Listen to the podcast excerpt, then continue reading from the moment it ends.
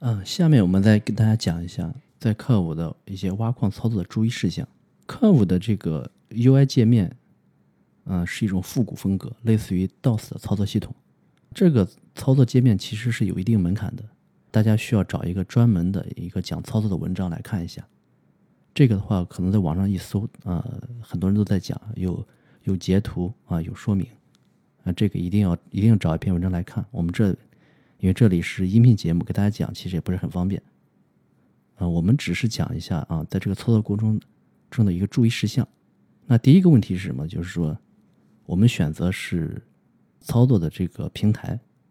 我们指的是你是用手机啊，还是用电脑？我这里直接给建议，我建议是使用苹果手机。钱包的话，我推荐是 iMtalk。为什么是这样的？是因为操作系统钱包其实也都是风险点。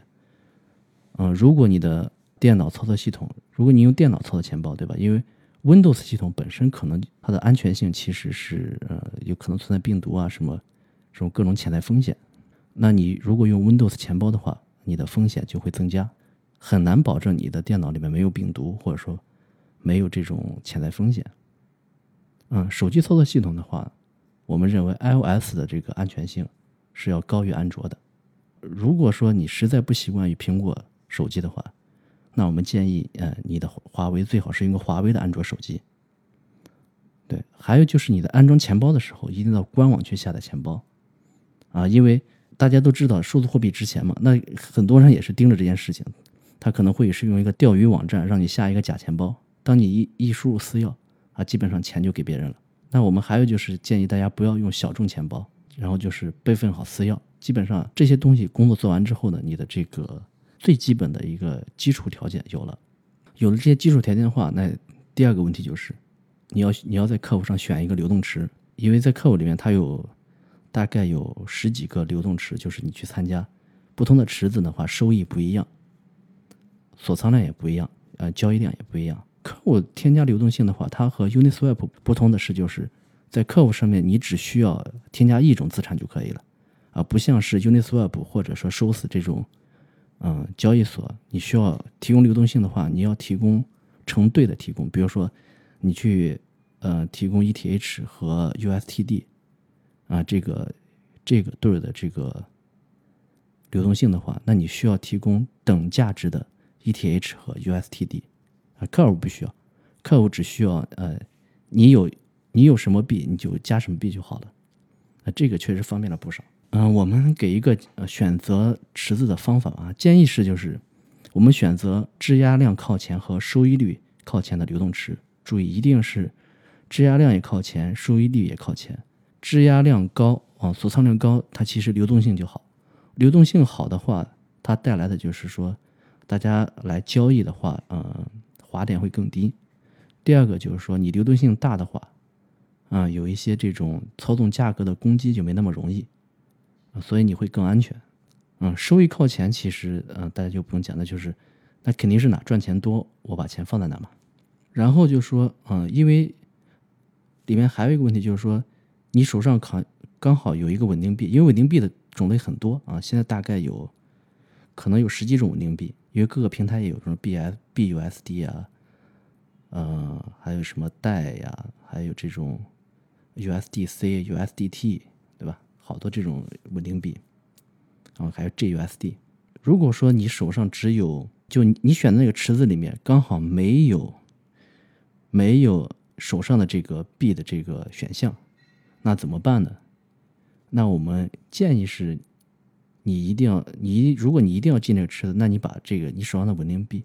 兑成这个池子里的稳定币，啊，因为大家都是稳定币兑换，其实可能只是一个手续费。手续费可能也就是千三或者千四，啊，不会有太大的损失，而且稳定币的波动没有那么大，嗯，唯一要注意的是，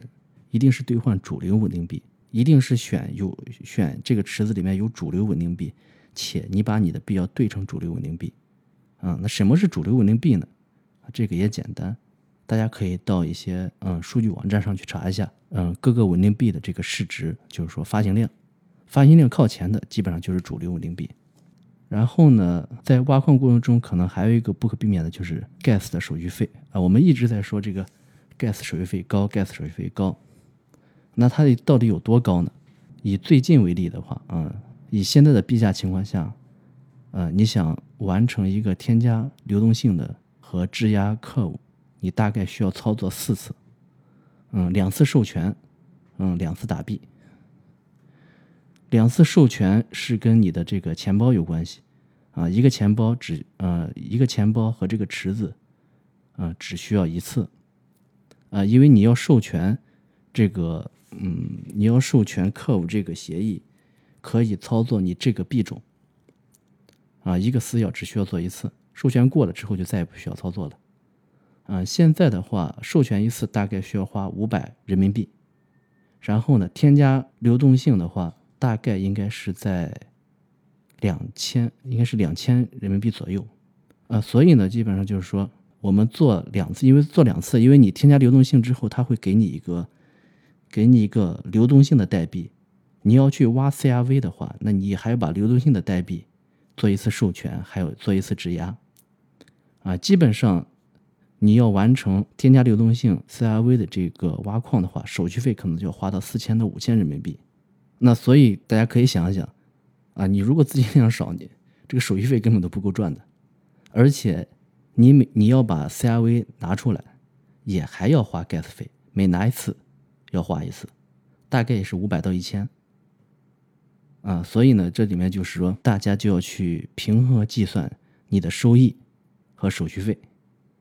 啊，还有就是说你要根据收益来计算一个这个 CRV 收割的周期。啊，定期来收割 CRV，那你就要看，呃，你要控制这个手续费在你的收益的占比，你你可能要看你是啊，比如每天操作一次，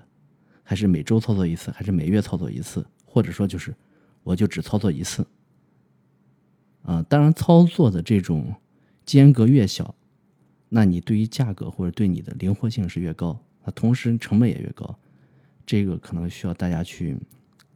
大家去平衡啊，大家去自己去算，或者根据自己的资金量去考虑这件事情。还有就是那个 CRV 的挖矿，客户理财的话，其实是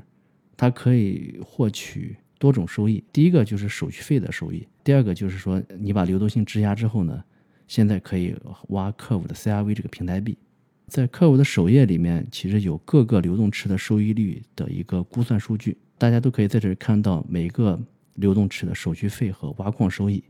手续费收益呢，质押量和交易量有关；挖矿收益呢，是与矿池权重有关。所有的流动池根据权重来分每个区块释放的 CRV。这里面可能需要提醒大家的是，嗯，你在看到那个 Curve 的首页给你提供的那个挖矿的 CRV 的收益的话，它其实是一个范围。嗯，我们其实要看就看最低的那个收益，因为后面那个收益其实它是以需要你通过一个四年的一个质押。才能获取这个二点五倍的这个这个额外的收益。那我们先看这个能及时兑现的这个低的收益。还要提醒大家，就是说添加完流动性之后呢，一定还要再去做一步质押的这个操作啊，要不然你你不要以为说加完流动性我就结束了，那其实你是啊没有在挖这个 CRV。我们从收益可以看到，其实 CRV 的这个挖矿收益可能是。手续费收益的两倍到四倍，所以我们在客户上的这个收益，现阶段来看，其实主要是你，呃，挖这个平台币的收益。我们既然刚才讲到了这个客户的客户的这个锁仓收益，客户的锁仓收益其实就是这个，呃，VECRV 的锁仓。这个怎么说呢？就是说这个适合于大家长期看好客户平台，打算长期持有客户的人。啊，这个长期可不是指的是啊几天。它可能是一个啊，一年期、两年、三年、四年。我们在 DeFi 的话，其实大家之前总结出呃三个字叫挖卖提，啊，就是挖矿，然后把挖来的这个代币卖成稳定币，啊，然后然后提现提到钱包。不过说你如果说你觉得哎，我可以承受客户归零风险，啊，打算长期持有客户。那你拿着客户，你还不如把客户锁仓了，对吧？他其实还可以给你提供大概二点五倍的收益，当然这个对应的风险就是锁仓之后你不能变现，价格高低跟你就没有任何关系了，想卖卖不掉，对吧？也许四年之后涨了一千倍，或者也许之后归零，这都说不准。呃，现在的话，在这个池子里面大概有一亿个 CRV 在锁仓，啊，这个量还其实还是蛮大的。以现在的价格来看，嗯，应该是我看一亿个，应该是接近两亿到三亿的一个锁仓，不到三亿吧。基本上科五的挖矿的话，要注意的基本上就是这几个问题。具体操作的话，还是建议大家去网上看文章，有详细的图文，啊，一步步怎么去做。啊，我们最后再来看一下这个风险吧。啊，从另外一个层面来看，克五这个平台的风险。呃，我大概把克五到现在的一些有争议或者大家有认为有问题的文章，大概标题在这里面跟大家列一下。第一个就是说，八月十号啊，基本上说是克五发布的这个挖矿的这个挖矿的这个方法，大家就会发现。有二十个地址，嗯，分了有一半的奖励，嗯，基本上就是说一点五亿个科尔代币，然后呢，这一点五亿的科尔代币呢，应该是占总量的百分之五啊，其中二十个地址占到了这个里面的百分之四十五，所以大家都说这是一个属于鲸鱼的游戏。其实这个怎么说呢？就是说不光是科五啊，可能呃寿司、Uni 这些 DeFi 项目都有这样的情况。然后呢，还有就是说，在八月十三号的时候，另外一条新闻就是说，一个匿名开发者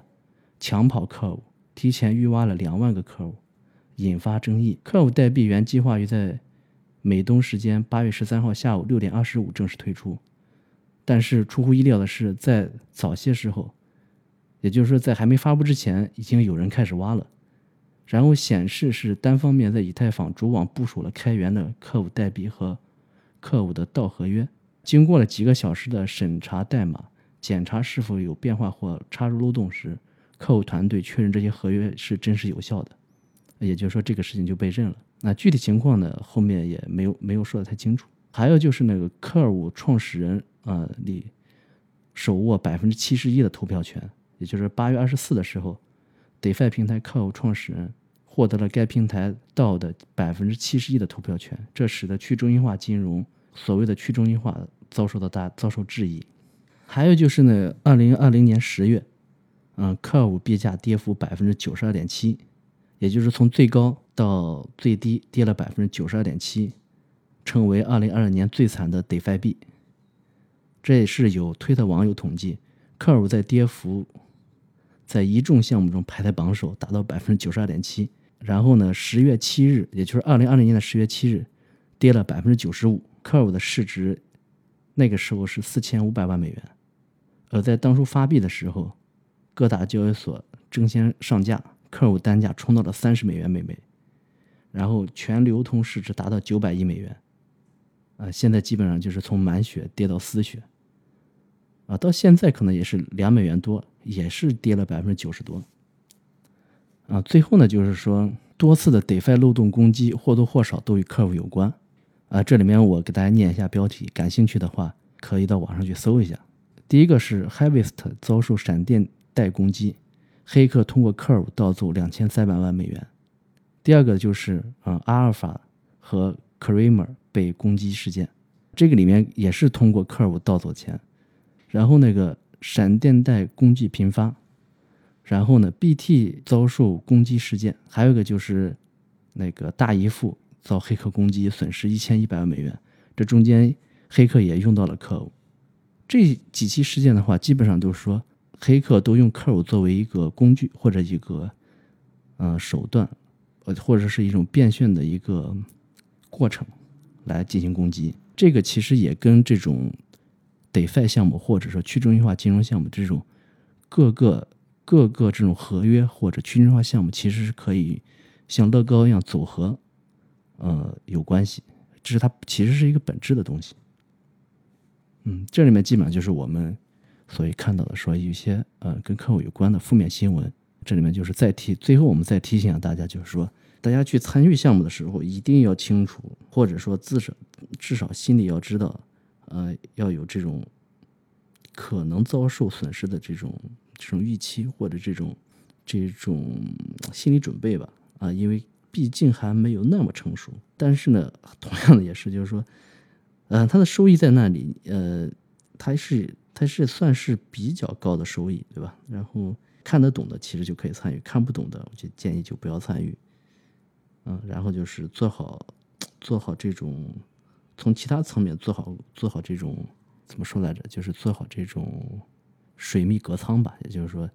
尽量让自己的损失是可承受就好啊。这是我给大家的一些建议。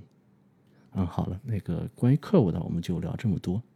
啊，我们下期的话就去给大家再讲一下，嗯，，Compound，，那，接下来我们会讲 AAVE，啊，这两个借贷的这个 DeFi 项目，啊，怎么去，具体是怎么回事然后怎么去理财，啊，谢谢大家收听，啊，我们下期再见。